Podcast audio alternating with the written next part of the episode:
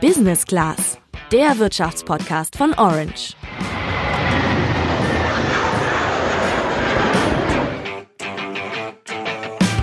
Stell dir mal vor, du wohnst in einer Sackgasse und deine Nachbarn versperren dir den Weg da raus. Dann kannst du so gut wie nichts mehr machen. Du kannst nicht mehr zur Arbeit, nicht mehr einkaufen gehen und äh, möglichen Besuch, den musst du auch vertrösten. Irgendwann bist du also, plump gesagt, ziemlich arm dran und der Ärger mit denen, die dir den Weg versperrt haben, ist sowieso vorprogrammiert. So ein Konflikt, nur in wesentlich größeren Dimensionen, spielt sich gerade in der Straße von Hormuz ab.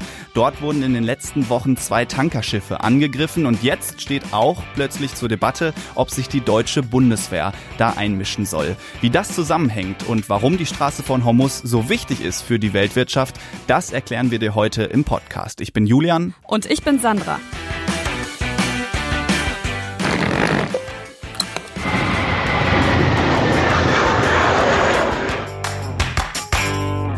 Willkommen zu einer kleinen Orange Erdkundestunde und wir fangen mal an damit, wenn ihr euch jetzt mal eine Weltkarte vorstellt, dann habt ihr vielleicht vor Augen, dass Saudi-Arabien rechts oben neben dem afrikanischen Kontinent liegt und Saudi-Arabien ist von zwei Gewässern umgeben, dem Roten Meer auf der linken Seite und dem Persischen Golf auf der rechten Seite.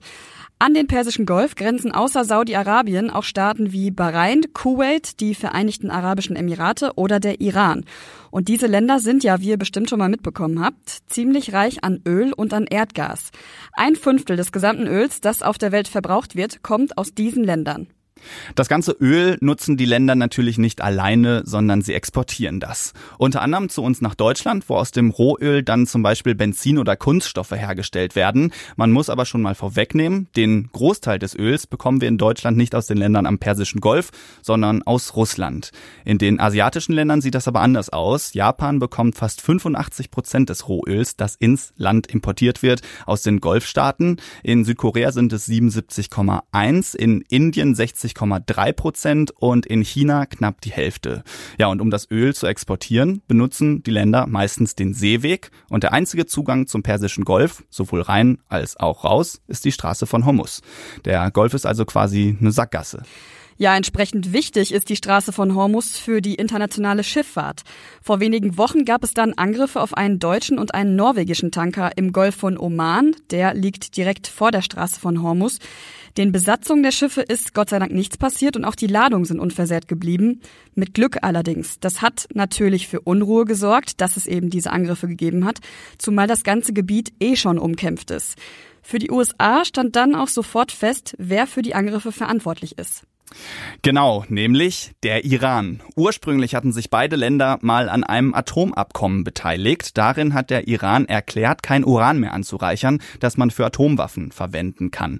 Außerdem erlaubte der Iran, dass internationale Beobachter die Atomanlagen im Land überwachen. Die USA sicherten dem Iran dafür zu, keine Wirtschaftssanktionen gegen das Land zu verhängen. Aber im Mai 2018 sind die USA dann einseitig aus dem Abkommen ausgetreten, weil sie, oder besser gesagt Donald Trump, dem Iran vorwerfen, dass sich das Land nicht an das Abkommen halte und in den Ländern des Nahen Ostens Terrororganisationen unterstütze.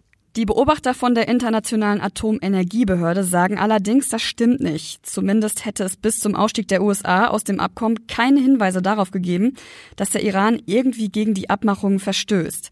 Alle anderen Länder, die an dem Atomabkommen beteiligt sind, darunter auch Deutschland und Frankreich, haben das geglaubt, Trump aber nicht. Also trat er aus, die Sanktionen gegen die iranische Wirtschaft traten wieder in Kraft und, und das kann man vermutlich als Trotzreaktion bezeichnen, hat der Iran jetzt wieder angefangen, Uran anzureichern, obwohl sie noch immer im Abkommen stecken. Wenn man Uran anreichert, heißt das, dass man die Konzentration von Uran erhöht, um dadurch den Rohstoff für nukleare Bomben zu gewinnen. Es passiert also gerade genau das, was mit dem Abkommen eigentlich verhindert werden sollte.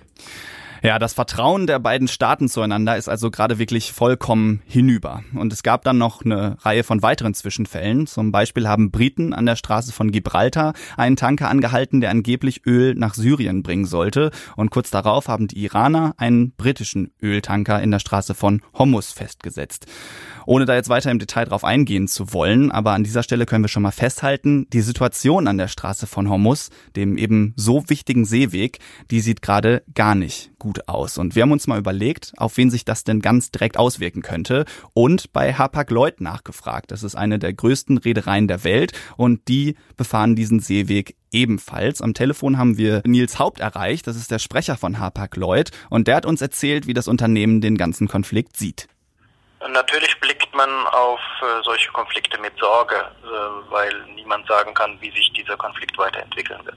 Wir haben von unseren 121 verschiedenen weltweiten Diensten zwölf Dienste, die äh, in äh, die Straße von Homs durchqueren. Insofern ist das äh, durchaus für uns eine, ein, ein wichtiger Verkehrsweg. Wir transportieren das, was typischerweise per Seefracht transportiert wird. Das sind von Maschinen über Ersatzteile, über ähm, frische Lebensmittel wie Obst, Gemüse, Fisch, Fleisch. Dazu gehören aber auch Textilien. Dazu gehören Elektronikteile, Kfz-Teile, alles, was man sich so vorstellen kann, was in Containern weltweit transportiert wird. Der Worst Case wäre, dass die Straße von Hormus komplett blockiert wird. Das ist momentan zwar nicht unmittelbar zu erwarten, aber man kann es auch nicht komplett ausschließen. Hapag-Lloyd befährt die Region ja, also habe ich Nils Haupt mal gefragt, was das für sein Unternehmen bedeuten würde, wenn die Straße komplett blockiert wird. Die Folge wäre? Wir werden die Fracht unserer Kunden nicht dorthin transportieren können, wohin die Kunden das gerne hätten.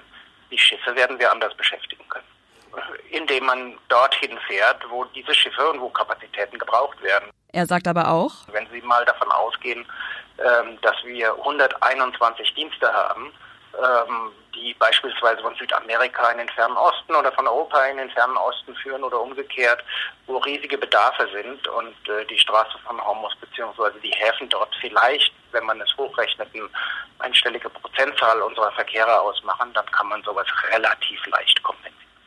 Das klingt also erstmal gar nicht so dramatisch, aber wie wir Anfang schon erwähnt haben, geht ja der Großteil an Ölexporten aus den Golfstaaten durch die Straße von Hormus in die ganze Welt. Da liegt natürlich nahe, dass der Ölpreis steigt, wenn über diesen Seeweg bald kein Öl mehr exportiert werden kann. Und das könnten wir dann in Deutschland zum Beispiel an den Tankstellen zu spüren bekommen. Professor Gabriel Felbermeier vom Institut für Weltwirtschaft Kiel hat mir erklärt, ob damit auch jetzt schon zu rechnen ist.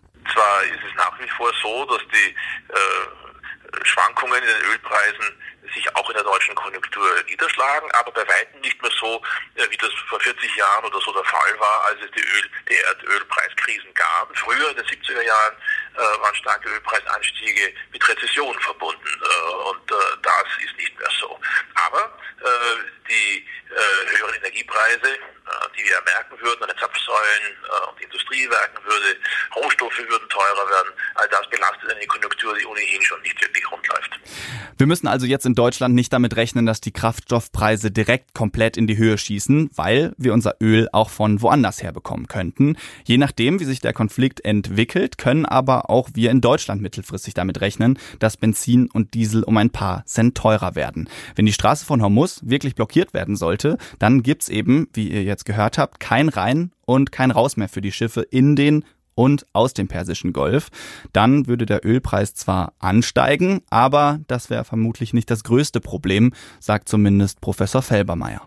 Wir würden ähm, Effekte sehen, nicht nur äh, für die Weltwirtschaft, sondern vor allem auch in der Region, äh, dass diese hohe Instabilität, die wir heute schon haben, noch verstärkt wird, dass Länder, die ohnehin äh, sozusagen äh, ringen, bisschen Wachstum zu haben, ein bisschen Wohlstand, ob das der Irak ist äh, äh, oder Jemen und, und, und die ganze Region da, die würde weiter destabilisiert werden.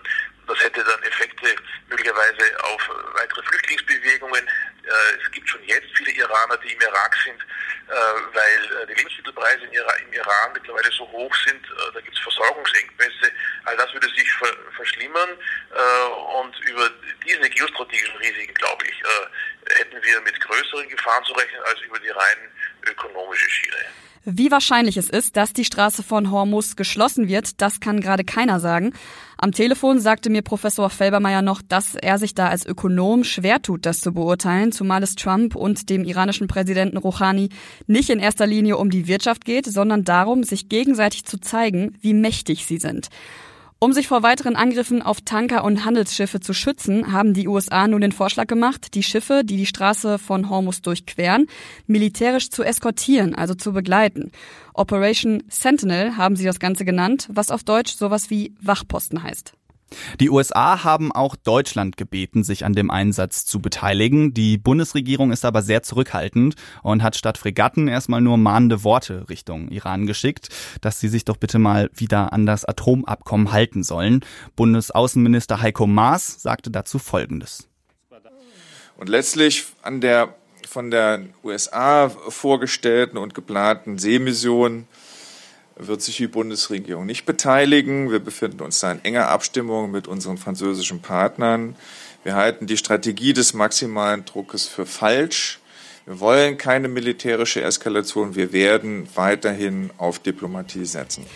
Ich mag das ja eigentlich nicht, wenn wir euch am Ende des Podcasts ohne eine wirkliche Lösung verabschieden, aber heute bleibt uns nichts anderes übrig.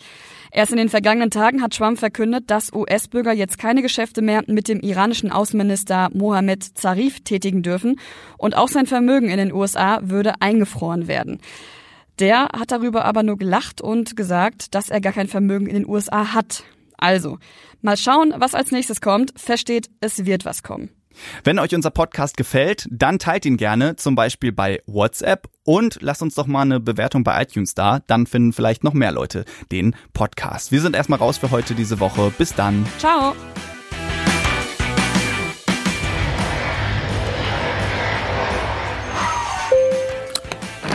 Business Class, der Wirtschaftspodcast von Orange.